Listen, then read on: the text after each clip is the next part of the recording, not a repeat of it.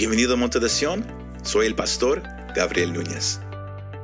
En esta ocasión compartimos el mensaje titulado El manto de alabanza, donde le recordamos al creyente que su alabanza es un arma poderosa.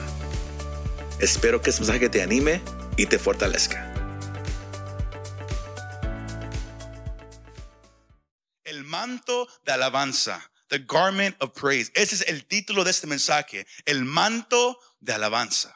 The garment of praise. Quizás su, versión, ah, cuando leemos el, versículo, quizás diga la prenda de alabanza. Más, eh, eh, eh, es, es, esta, vestidura. Es, algo que quizás usted ah, lo, ha escuchado o quizás usted nunca ha, escuchado acerca de este manto de alabanza.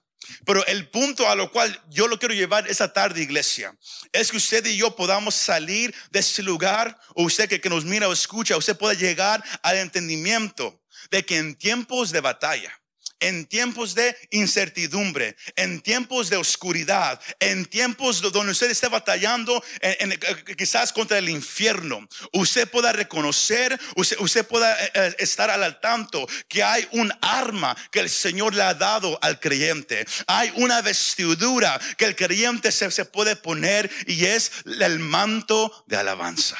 The garment of praise. La alabanza del cristiano es un arma. La alabanza del creyente es un arma. Y eso es a, donde yo lo quiero llevar a través de este mensaje. Cuando están conmigo todavía esa tarde. Aleluya. Ahora, este pasaje de Hechos capítulo 16, de, estos hombres Pablo y Silas, son, es un pasaje bien predicado y bien conocido por muchos en la iglesia. Pero en caso si hay alguien escuchando que quizás no tiene eh, mucho conocimiento de la Biblia, bien brevemente, yo nomás le quiero dejar saber qué pasó para que usted agarre el contexto de este, de, este mensaje. Amén. Pero si usted lee los capítulos anteriores, capítulos 14 y 15, usted mira cómo Pablo empieza a dar viajes. Y, en cada ciudad a donde él va, él predica el mensaje de la muerte y la resurrección de Cristo Jesús. Más, donde quiera que él va, pasan dos cosas. Hay un grupo de gente que cree el mensaje del Evangelio y hay un grupo de gente que lo quiere matar. Y eso pasa en cada ciudad. Ahora, al, e, a él y Sila llegar a, esa ciudad de, eh, encontraron una muchacha. Y esa muchacha era una esclava. Y, pero no más era una esclava, ella también tenía un espíritu. Y la, y la es, es claro que, que, por medio de este espíritu maligno, ella podía decir el futuro. Ella, e, ella podía dar esas adivinanzas, como se dice en español. Y cuando Pablo y Silas llegaron a esa ciudad y empezaron a proclamar el Evangelio, por varios días esta muchacha empezó a seguirlos. Y empezó a declarar detrás de ellos, estos son siervos del Dios Altísimo. Y ellos vienen a predicar el mensaje del Señor. Y lo, y lo dijo varios días. Y uno quizás nomás se puede imaginar de la manera que ella lo, lo, lo dijo y, y, y, y qué tan frecuentemente durante el día y, la tarde que, que, Pablo, él había viajado a tantas ciudades, él había enfrentado espíritus demoníacos, él había enfrentado tantas cosas y sino él llegó a esa ciudad lleno del poder del Espíritu Santo. Y, y, al pasar los días y escuchar a e, esta muchacha hablando esa misma cosa, aunque, escuche esto, aunque ella estaba hablando algo, algo que era verdad, Pablo no quería estar asociado con un espíritu maligno. Porque o si no la gente iba a creer, oh, entonces ellos hablan la verdad. Lo mismo, lo mismo pasó en el ministerio del Señor Jesucristo. Había gente endemoniada que hablaba, el Espíritu hablaba a través de la persona. Tú eres el Cristo. ¿Qué estás haciendo aquí, hijo del Dios Altísimo? Y Jesús siempre le decía que se callaran. Él no quería estar asociado con espíritus del infierno. Y Pablo tomó la misma actitud y, estaba tan enojado que se volteó a la muchacha y, reprendió el espíritu y el, espíritu salió en ese mismo instante. Ahora, todos quizás hubieran estado gritando, alabando al Señor y dijeron, wow, Dios está aquí. Más, los dueños de esta muchacha esclava, al mirar, dice la Biblia, al mirar que su negocio de ellos iba a llegar a su fin, porque ellos hacían dinero. Hey, vengan, esta muchacha te va a decir tu futuro. La gente pagaba para ver el futuro, para saber qué iba a pasar. Mas a ellos mirar que ahora el espíritu se fue. Ellos, ellos no estaban felices de que hubo algo grande que pasó en ese momento, de, que un espíritu se fue y, y ahora la muchacha estaba libre. No, no, no, no. Ellos estaban enojados. ¿Y sabe qué pasa? Agarran a un grupo de, de, la ciudad, a hombres, porque la fama de Pablo estaba empezando a crecer y crecer y crecer, sino un grupo agarra a Pablo y a Silas, los agarran, los empiezan a arrastrar alrededor de la ciudad y sin hacer juicio, sin, sin llevarlos delante de un juez, los agarran, los empiezan a arrastrar y luego los empiezan a golpear. Le quitan la ropa y los empiezan a golpear. Escuche, ahora todo esto es sin que ellos vayan delante de, las autoridades. La gente está tan enojada que los golpean y luego lo agarran y los tiran a los dos a una cárcel. Y ahí los dejan.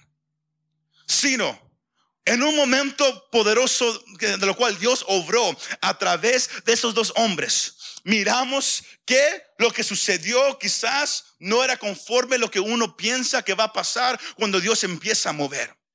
Porque todos pensamos que cuando Dios empieza a mover, sea a través de una persona, a través en un servicio o, en una casa, cuando hay liberación, cuando hay un mensaje, todos piensan va a ser algo hermoso, sin saber que se levanta una batalla espiritual. Porque hay un enemigo que, que, que, odia a cada uno de nosotros y se llama Satanás. Y lo que él quiere hacer, lo que él desea, es que todos se mueran en su pecado y se vayan al infierno. Y cuando se levantan hombres o mujeres creyentes que creen la palabra de Dios y empiezan a predicarlo y empiezan a actuar conforme a lo que Dios ha dicho que el creyente puede hacer, el enemigo se levanta y él empieza a hacer una batalla con el punto siendo que el fuego se apague, con el punto siendo que se calle en la boca, con el punto siendo que el evangelio no sea predicado. Sino Pablo y Silas fueron atacados y echados en la cárcel. Y esa cárcel, de acuerdo a la Biblia, estaba, estaba en, un lugar oscuro. Y, ellos no eran los únicos que estaban presos en, en esa cárcel, sino había más presos. Sino Pablo y Silas, sin tener una oportunidad de estar delante de las autoridades para ver por qué están enojados, por qué no, no, no, eh, no, quieren que aquí estemos. Los, golpearon y los encarcelaron.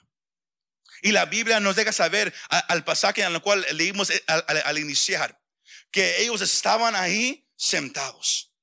Más a Pablo y Silas respondieron a esa situación de una manera muy interesante, que es a, que es a donde yo lo quiero llevar.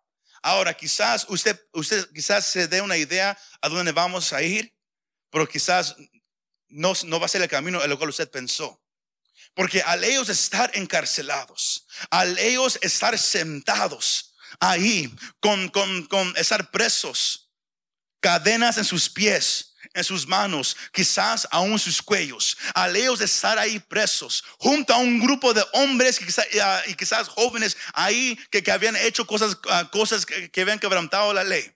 Ellos ahora estaban ahí sentados y hubiera sido muy fácil estar deprimido Hubiera sido muy fácil decir otra ciudad en la cual nos ha pasado lo mismo. Porque lea la vida de Pablo, mire todo lo que ese hombre enfrentó. Otra ciudad, él pudo haber dicho, otra ciudad en, la cual nos han echado a la cárcel, otra ciudad en la cual nos han golpeado, otra ciudad en la cual no sabemos qué nos va a pasar. Porque muchas veces usted puede acercarse a Dios Usted puede empezar a mirar la gloria de Dios y de repente se levantan batallas. Algo, algo que yo he aprendido, lo, más que, que yo he caminado con el Señor, es que cuando alguien me da a mí una palabra del Señor, hay veces que yo digo, oh no. ¿Por qué? Porque cuando Dios habla, uno, uno, puede, uno puede decirlo así, el enemigo va a entrar a atacar. Porque el enemigo quiere aplastar lo que Dios quiere hacer. El, el enemigo, él quiere destruir lo que Dios tiene en plan. Porque recuerde, Satanás no es omnisciente. Él no sabe todo lo que va a pasar. Él nomás se va por lo que él escucha. Y cuando Dios le, le dice a un hombre o una mujer, yo, yo, te quiero usar, yo, yo, te voy a dar un don, yo, yo, yo seré contigo, yo quiero que hagas esto, se va a levantar un infierno, se va a levantar una batalla. La, la, la pregunta que, que yo quiero que usted se haga es, ¿cómo va a responder usted? ¿Cómo vas a, responder tú cuando se levante un infierno contra ti? ¿Te vas a enojar? ¿Te vas a esconder? ¿Te vas a aislar tú solo ahí en tu casa, ahí en tu cuarto? ¿Ya no vas a ir a trabajar? ¿Te vas a pensar, todos me odian? Ahora yo sabía que el ir a la iglesia nomás me, me iba a traer más problemas. Porque hay muchos que saben que cuando uno va a la iglesia, de repente los problemas se empiezan a levantar. Y, hay gente que dice, mejor nunca hubiera ido a una iglesia. Mejor nunca hubiera abrido esa Biblia. Mejor nunca hubiera aceptado esa invitación. ¿Por qué? Porque se levanta una batalla. Se levanta una pelea. La pregunta es cómo vas a responder tú cuando esa, esa pelea se levante. Pablo y Silas sabían una cosa. Porque al ellos estar encarcelados, al ellos estar ahí sentados en esa oscuridad, junto a hombres que, quizás habían hecho cosas tan terribles, ellos respondieron de una manera quizás diferente a, lo que muchos hubieran hecho. Ellos respondieron con oración y alabanza. ¿Sí me escuchó? Ellos respondieron con oración y alabanza. ¿Por, qué? Porque la oración es la respuesta a esa invitación que, el problema te hace. Porque el dolor, el problema, la batalla es una invitación a que tú vayas al lugar de oración. Porque no hay nada más hermoso que, que, cuando hay una batalla en nuestra vida de correr a aquel que es la respuesta para nosotros. Y se llama Jesús de Nazaret. Y Pablo y Silas, ellos sabían eso. Por eso la Biblia dice que ellos empezaron a orar. Era la, medianoche. Uno se puede imaginar por qué estaban todavía despiertos. Quizás porque es difícil dormir cuando hay cadenas en tus manos. Hay cadenas en tus pies. Aquí hay mucha gente que si no tienen un colchón bien, bien spongy, a mí bien spongy, no se pueden dormir. Si hay una cora ahí en la cama, dicen, oh, el, próximo día la, la, espalda les duele. Porque estamos bien acostumbrados a cosas hermosas. Mas ellos estaban encarcelados. Ellos no podían dormir, sino que hicieron, empezaron a orar y empezaron a alabar a Dios a la medianoche. Porque Pablo y Silas sabían una cosa. Ellos sabían lo, que dice Isaías 61, versículo 3. Si usted me quiere seguir ahí, sígame. Si usted lo, lo quiere escuchar, escúchelo. Isaías 61, 3 dice, el profeta Isaías hablando, para conceder que a los que lloran en Sión se les dé diadema en vez de ceniza, aceite de alegría en vez de luto. Escuche esto, manto de alabanza en vez de espíritu abatido. Su versión quizás dice un, un, manto de alegría en vez de espíritu abatido, para que sean llamados robles de justicia, plantio del Señor para que Él sea glorificado. Pablo y Silas sabían lo que el profeta Isaías había profetizado en el capítulo 61. El versículo 1 y 2 son una declaración acerca de un Mesías que iba a venir. Porque el, versículo 1 y 2, bien famoso, dice, y el Espíritu de Dios está sobre mí y me ha ungido para proclamar el, el año de júbilo del Señor. ¿Y sabe qué? El Señor Jesús cumplió esos dos versículos al él venir. Y, él mismo lo dice en Lucas capítulo 4, porque es el pasaje en el cual él lee en el templo y, y, él para después del capítulo, del versículo 2, él para y él dice, hoy delante de ustedes esa profecía se ha cumplido. Porque él era aquel del cual el, el profeta había declarado. Más, el versículo 3 nos da algo muy hermoso que Dios le ha dejado, no nomás a Israel, pero también al creyente, que en tiempos difíciles, él, le ha dejado al, creyente aceite, Él le ha dejado una diadema, pero también le ha dejado una vestidura de alabanza. Y si su versión dice una, vestidura de alegría, la palabra alabanza y, alegría en el original son iguales. Es por eso que, que- que algunas versiones son, son diferentes. ¿Por qué? Porque cuando uno alaba a Dios, ¿qué es? Es, es alegre. Es con, con alegría y con gozo. Más, el profeta declara que hay un manto de alabanza. Pero este manto de alabanza no nomás es un manto para ponerse. No, no, no. Es un manto de alabanza en vez de espíritu abatido, de espíritu afligido, de, de- de- de un espíritu desesperado. Que cuando la persona se siente abatido, se siente desesperado, se siente como que va, ¿qué va a pasar con mi vida? El profeta dice, cuando te sientes así, quítate e- e- esa vestidura de- de- de- del maligno y ponte esta vestidura que Dios le ha dejado al creyente, que es un manto de alabanza.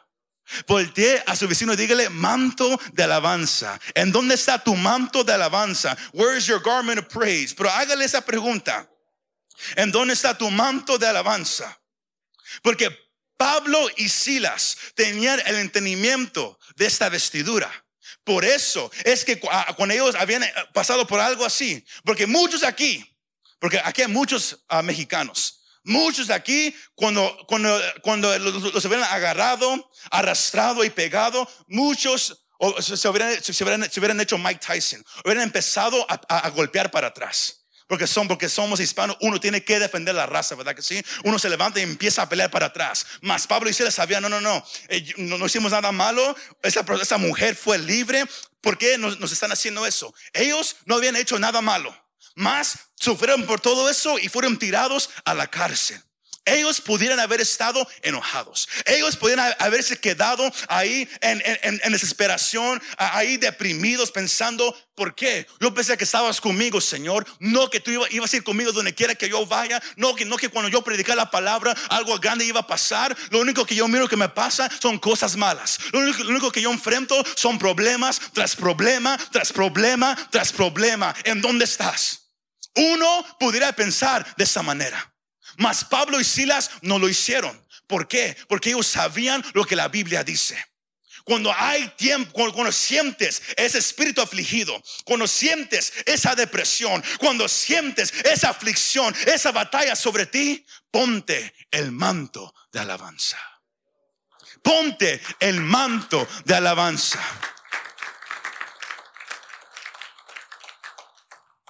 Porque usted y yo vamos a enfrentar muchos enemigos en esta vida. En los últimos años, la frase, la, la salud mental, se ha estado levantando más y más y más en nuestra sociedad. Y ahora muchas cosas, ahora la gente está aprendiendo a vivir con muchos espíritus, de los cuales la gente no tiene que vivir. La gente ahora, está aprendiendo a, vi- a vivir con la depresión, a, vivir con, el enojo, a vivir con tantas cosas. Y el creyente está siguiendo la corriente del mundo. Ahora, el deseo mío no es ofender a alguien aquí. El- el deseo mío como pastor es dirigirlos hacia el camino que Dios quiere que la iglesia camine. Que hay un manto que tú te puedes poner cuando hay, cuando esté eso sobre ti, cuando esa batalla quiere llegar a tu vida. Hay un manto que te puedes poner. La sociedad te dice, vive con ello, tómate las pastillas, ve, ve a hacer eso y aquello. Mas Dios te deja saber que yo te puedo librar. Yo te he dado un manto a la cual te puedes poner. Y es un manto de alabanza. Porque vas a enfrentar espíritus de suicidio. Cada quien aquí lo va a enfrentar. Es por eso tengan cuidado cuando, cuando, cuando usted escucha de alguien que, que, que esté batallando con eso. Tengan cuidado la manera en cual usted habla de ellos. Porque todos aquí lo- lo van a enfrentar un día. El espíritu de suicidio, el espíritu de adicción, el espíritu de enojo, el espíritu de rencor, el espíritu, y podemos seguir nombrando nombre tras nombre tras nombre. Mas el cristiano tiene un arma. Hoy un manto que tú te puedes poner y es el manto de alabanza, porque la alabanza es el arma para el cristiano. ¿Cuántos dicen amén? ¿Cuántos dicen amén? Aleluya. Ahora, ahora vamos a entrar a algo muy interesante. Lo puede escribir, lo puede grabar en su mente, lo puede escuchar después. Pero hay algo interesante. Uno se puede hacer la pregunta, ¿de dónde viene este manto de alabanza? ¿Ha existido antes o, o nomás cuando el profeta lo mencionó? La respuesta es bien simple. El manto de, alabanza, the garment of praise, ha, existido desde el comienzo de todo. Porque había un ser que antes lo tenía puesto, mas Dios se lo quitó. Y ese ser se, llamaba Lucifer. Y ahora es conocido como Satanás, como el diablo, el cocuy. Amén. Él antes te- tenía esta vestidura. ¿No me cree? Lo vamos a llevar a una jornada a través de la Biblia. Ahora, Satanás antes tenía esta vestidura de alabanza. Ahora, para poder reconocer eso, usted tiene que saber dos cosas. Que cuando la, Biblia habla de Dios, Él habla de Él de, una manera emocional y también de una manera tangible. ¿Qué quiero, quiero decir con eso? Cuando la Biblia describe a nuestro Dios, nomás usa una palabra para, para, para- para des- describir lo emocional, que es Dios es amor. Eso es el lado emocional. Más, cuando la, Biblia describe a nuestro Dios, usa la, eh, la categoría tangible. ¿Por qué? Porque Dios es espíritu. Juan 4:24. Dios es fuego. Hebreos 12:29. Y Dios es luz. Primera de Juan 1:5.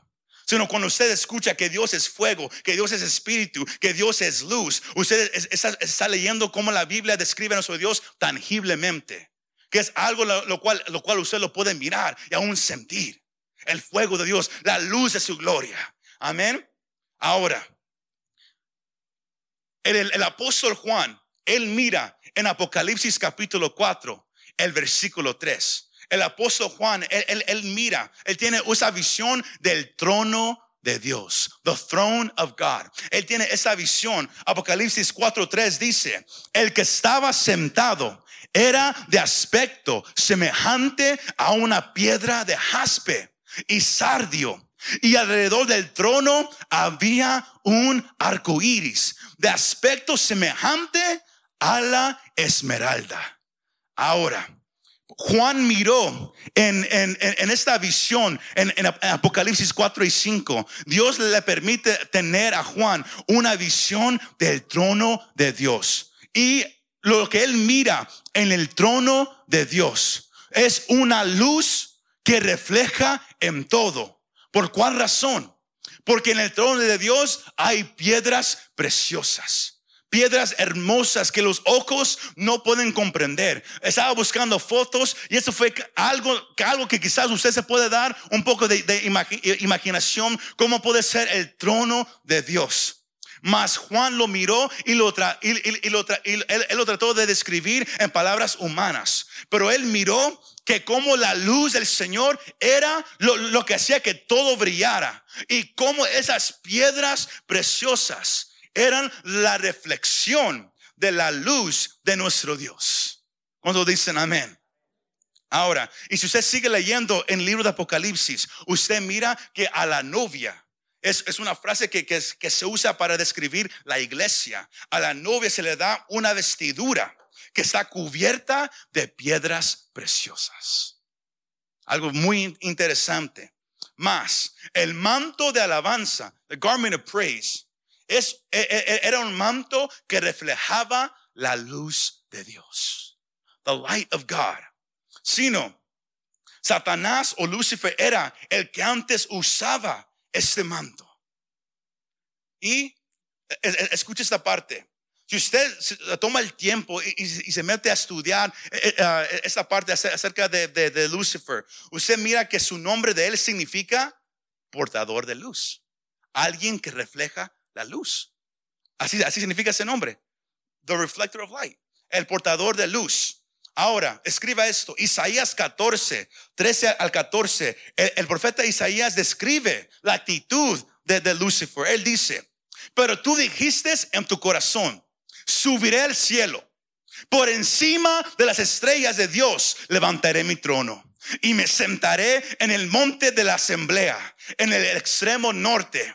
Subiré sobre las alturas de las nubes y me haré semejante al Altísimo.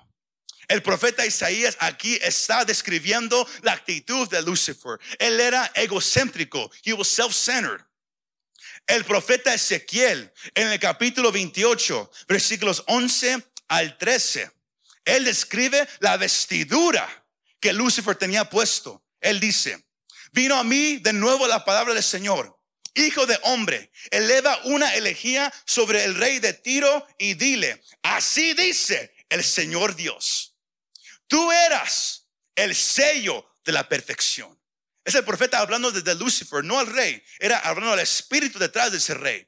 Él, él, dice, tú eras el sello de la perfección, lleno de sabiduría y perfecto en hermosura.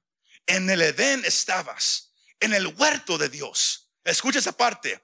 Toda piedra preciosa era tu vestidura el rubí, el topacio, el diamante, el berilo, el onice y el jaspe. y sigue, el, el, zafiro, la turquesa y la esmeralda, el oro, la, la hechura de tus engastes y de tus encajes estaba en ti. El día que fuiste creado fueron preparados. El profeta describe la vestidura que Lucifer tenía. Él, estaba cubierto con todas las ah, piedras preciosas que han existido.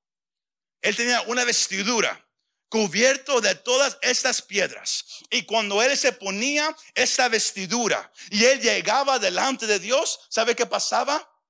Él se ponía esa vestidura de piedras hermosas. Y cuando él abría su boca, salía un sonido sobrenatural y empezaba a salir alabanza y salía música, todo a la misma vez. ¿Por qué? Porque él tenía los tres instrumentos que existen en el mundo. Él tenía los instrumentos de cuerda. Él tenía los instrumentos de aire. Y él tenía los instrumentos de percusión.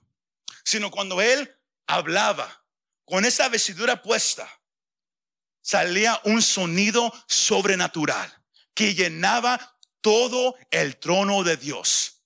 Más, ¿qué más sucedía? Cuando él alababa a Dios, ¿sabe qué pasaba? La luz de Dios empezaba a moverse y esas piedras preciosas, que de esa vestidura que él tenía, empezaban a reflejar la luz de Dios. Y cuando empezaba a reflejar la luz de Dios, ¿sabe qué pasó? Él se hacía invisible. Sino todos los, ángeles, todos los seres creados en el cielo solamente miraban la luz de Dios. Escuchaban el sonido, pero solamente miraban la gloria de Dios. Y eso no le gustó a Lucifer. Por eso él dice, yo, yo, yo subiré a ese trono. Porque él decía, yo tengo esa vestidura hermosa. Cuando yo abro mi boca, se llena el trono de Dios con alabanza y sonido. Porque nadie me está mirando a mí. Porque nadie está enfocado en mí. Todos solamente enfocados en Él. Y ahí fue donde entró la iniquidad en Él. Todos están conmigo todavía en, en esa tarde. Ahora, yo sé que, es, que, eso es algo un, poco diferente. Más, cuando él se ponía esa vestidura y alababa a Dios, solamente se miraba la luz de Dios y Lucifer se hacía invisible. Una aplicación para nosotros es esto. Cuando uno entra en, en adoración sincera delante de Dios, uno se hace invisible. La adoración hacia Dios nunca se trata de nosotros. Solamente se trata de Él. Y es por eso que muchos no, no les gusta adorar. Porque quieren el enfoque en ellos igual como, como Lucifer lo quería. Más, el enfoque estaba en, en solamente en Dios. Y, y, uh, y, y, por eso, si sale en su casa, Ezequiel 28, versículos 14 al 16, el, profeta, él, él, declara, tú eras perfecto, más caíste. ¿Qué te pasó? ¿Qué te pasó? Tenías todo delante de ti. ¿Qué te pasó? Porque él quería. Él, siempre decía yo, yo, yo voy a subir. Yo quiero la gloria. Yo quiero hacer eso. Yo quiero que todos me miren a mí. Yo seré. El enfoque siempre estaba en él. Sino, uno nomás se puede imaginar esa conversación. Cuando el Señor sacó a Lucifer del cielo, a él y a esa tercera parte de los ángeles. Uno nomás se puede imaginar esa conversación que empezó. Ok, me has sacado del cielo. Ahora, ¿quién te va a adorar? Ahora, ahora que yo ya, ya, ya no estoy ahí, ¿quién te va a adorar? Si tú mismo dijiste que yo era la perfección, que yo era aquel perfecto, y cuando yo abría mi boca, todo se llenaba y, y, tu gloria se movía. Ahora que me has sacado del cielo, ¿quién te va a alabar? ¿Quién te va a adorar? ¿Quién va a llenar tu trono con alabanza? Y uno nomás se puede imaginar la respuesta de Dios. ¿Sabes qué? Para que sepas que yo soy Dios, yo tomaré tierra de, este mundo y yo haré un ser viviente y Él me va a adorar. Él me va a alabar. ¿Cuánto dicen amén? Porque escuche esto. Escuche esto, iglesia. Lucifer tenía los tres instrumentos en él. Los instrumentos de, de percusión, de aire y de cuerda. Dios creó al hombre de la misma manera. ¿Cuántos sabían eso? Dios nos creó de la misma manera. Sino cuando Dios nos formó desde la tierra, del polvo de este mundo, Él sabía lo que Él estaba haciendo. Porque Él nos dio, ¿qué? Cuerdas vocales. Y, esas cuerdas vocales producen un sonido cuando pasa aire por ellos. Si me va siguiendo. Y luego también nos dio percusión. ¿Qué es eso? Ahora tenemos manos para aplaudir. Usted puede aplaudir con los pies y hacer, y hacer un ritmo con sus pies y con sus manos. Todo lo que, lo que Lucifer podía hacer, usted y yo lo podemos hacer. Sino tu alabanza es un arma. Porque si la alabanza de ese ser creyente llenó el trono de Dios, uno nomás se puede imaginar lo que la alabanza que tú le puedes dar a Dios, lo que puede hacer. Porque Pablo y Silas, cuando ellos estaban encarcelados, se dice, ellos se pusieron a orar y luego a cantar alabanza. Y cuando empezaron a ellos a cantar en esa cárcel, ¿sabe qué pasó? Lo primero que pasó fue un acto de Dios sobrenatural. Hubo un terremoto que sacudió la fundación de la cárcel. Porque cuando tú empiezas a alabar a Dios y le das lo mejor que tú tienes, Dios se empieza a mover a tu favor sobrenaturalmente. Algo empieza a suceder, mas no para iglesia. Sigue leyendo ahí en su casa. Dice: Ellos empezaron a cantar, empezaron a orar. Algo sobrenatural empezó. La, la cárcel se empezó a sacudir y luego las cadenas se empezaron a caer. No nomás de ellos, sino de todos aquellos que estaban escuchando esta alabanza. Esta alabanza que ellos estaban dándole a Dios. Las, las, las cadenas de los prisioneros también se soltaron. La alabanza es un arma que Dios nos ha dado cuando estás pasando por problemas, cuando hay cosas, cosas que no entiendes, cuando es muy fácil rendirte y, nomás llorar y hacerte a un lado y esconderte de todo y nomás decir, ¿por qué? ¿Por qué? ¿Por qué? ¿Por qué? Yo te invito, hermano, yo te invito, hermana, que, que recuerdes lo que dijo el profeta Isaías y cuando esté ese espíritu abatido sobre ti, cuando esté ese espíritu grande sobre ti, ponte el manto de alabanza y empieza a alabar a Dios ahí en el hospital. Empieza a alabar a Dios ahí en tu cuarto. Empieza a alabar a Dios ahí en tu carro. Empieza a alabar a Dios donde quiera que estés. Es un arma que Dios nos ha dado. Más, escuche este ejemplo ya vamos a cerrar aquí. Escuche este ejemplo del águila. Eso es algo muy interesante porque sabe, sabe qué. ¿Sabía usted que el águila tiene dos pares de párpados? Two eyelids, two pairs of eyelids. Que cuando el águila está volando y cuando viene un enemigo detrás del águila, ¿sabe qué hace el águila para, dejar atrás al enemigo? Empieza a volar más cerca del sol.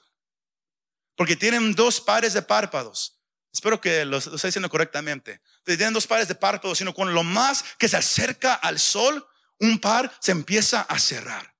Y, y cuando el águila se empieza a acercar al sol, el enemigo que va detrás, de ella. De repente, como está tan cerca del sol y esa luz está empezando a brillar tan poderosamente, el enemigo ya no puede mirar porque ya no mira al águila. Lo único, lo único que mira el enemigo ahora es la luz que viene del sol. Cuando usted empieza a alabar a Dios y usted empieza a acercarse más y más a Él, usted se está, se está acercando más y más al trono de Dios. Y cuando usted se acerca al trono de Dios, la luz, escúcheme, la luz que sale de ahí empieza, empieza a cubrirlo a usted y el enemigo ya no lo puede mirar a usted. Lo único que mira ahora es la luz del trono de Dios, la luz que viene de aquel que vive para siempre. Es lo único que puede mirar.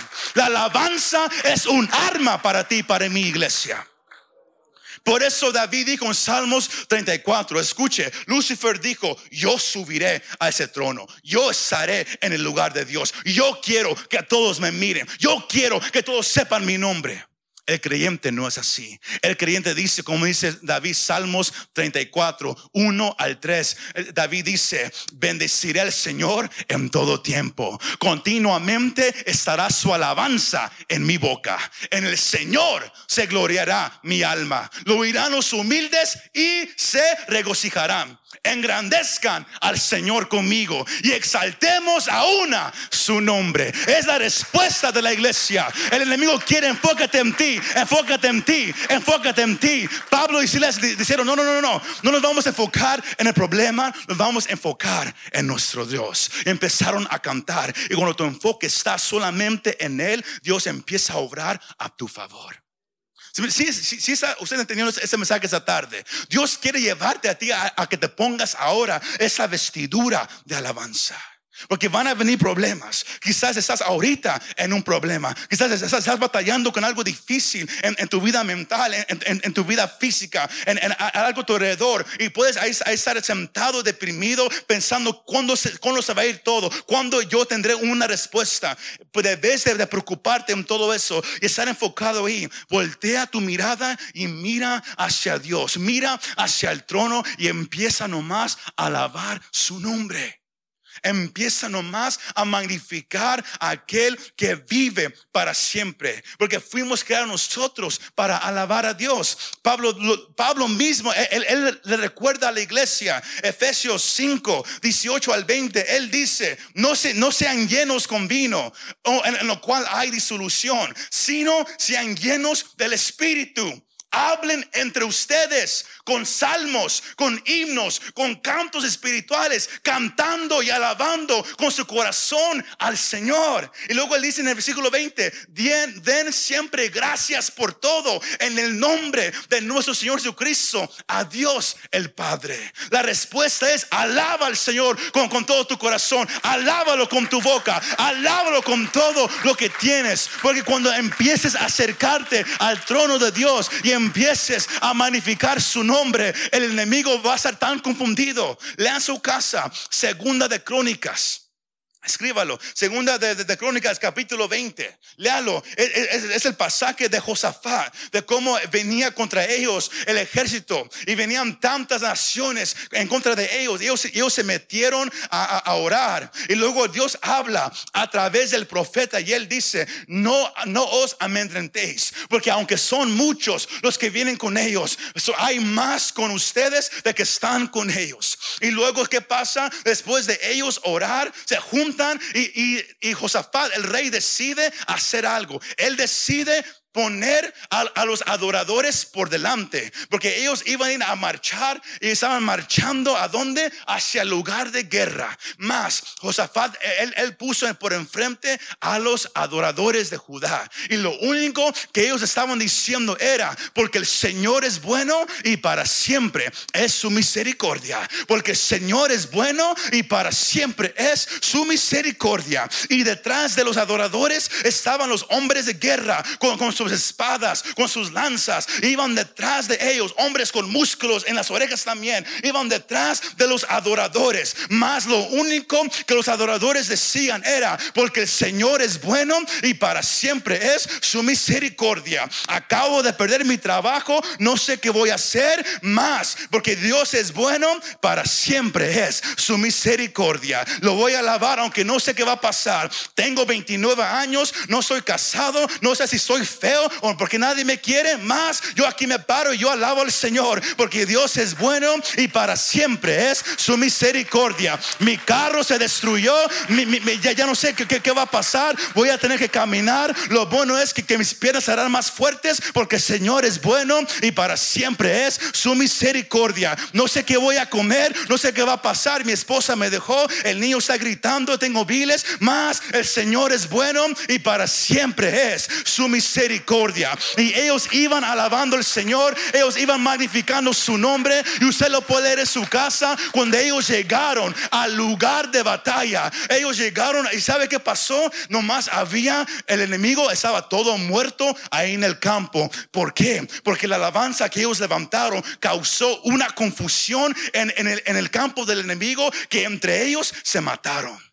La alabanza que tú levantes en tiempos difíciles causa una confusión para el, para el enemigo. ¿No me cree? Empiece nomás a alabar a Dios. Empiece nomás a alabarlo y mire qué empieza a pasar. Mire qué, empieza a pasar en su casa. Ya cállate. Oh my God, cantas feo. ¿Por qué estás haciendo? Y usted nomás está. Yo bendigo al Señor. Yo bendigo al Señor. porque Causa confusión en el enemigo. Mas ellos alababan. Llegaron al campo de batalla. El enemigo todo muerto. ¿Por qué? Porque Dios peleó a favor de ellos. Ellos no tuvieron que hacer nada, nomás adoraron y alabaron a su Dios. Fue lo que Pablo y Silas, lo único que ellos hicieron. Lo que ellos no sabían es que Dios los, había llevado porque Él quería salvar al que estaba encargado de la cárcel y a toda su familia.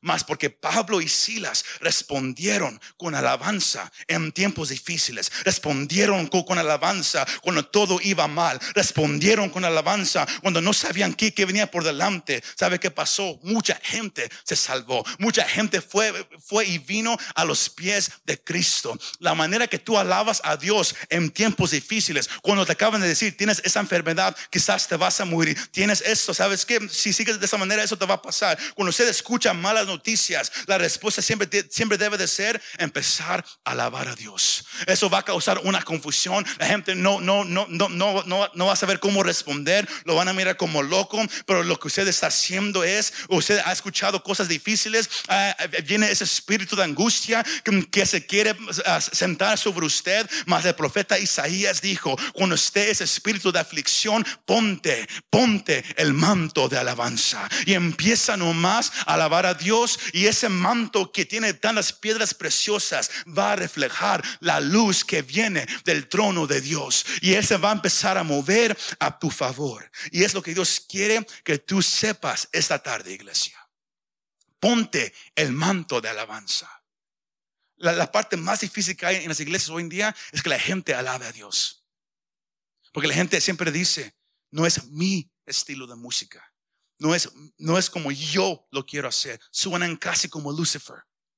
Cuando David dijo en Salmos 34, alaben a Dios conmigo. Alabemos que su alabanza siempre esté continuamente en nuestra boca.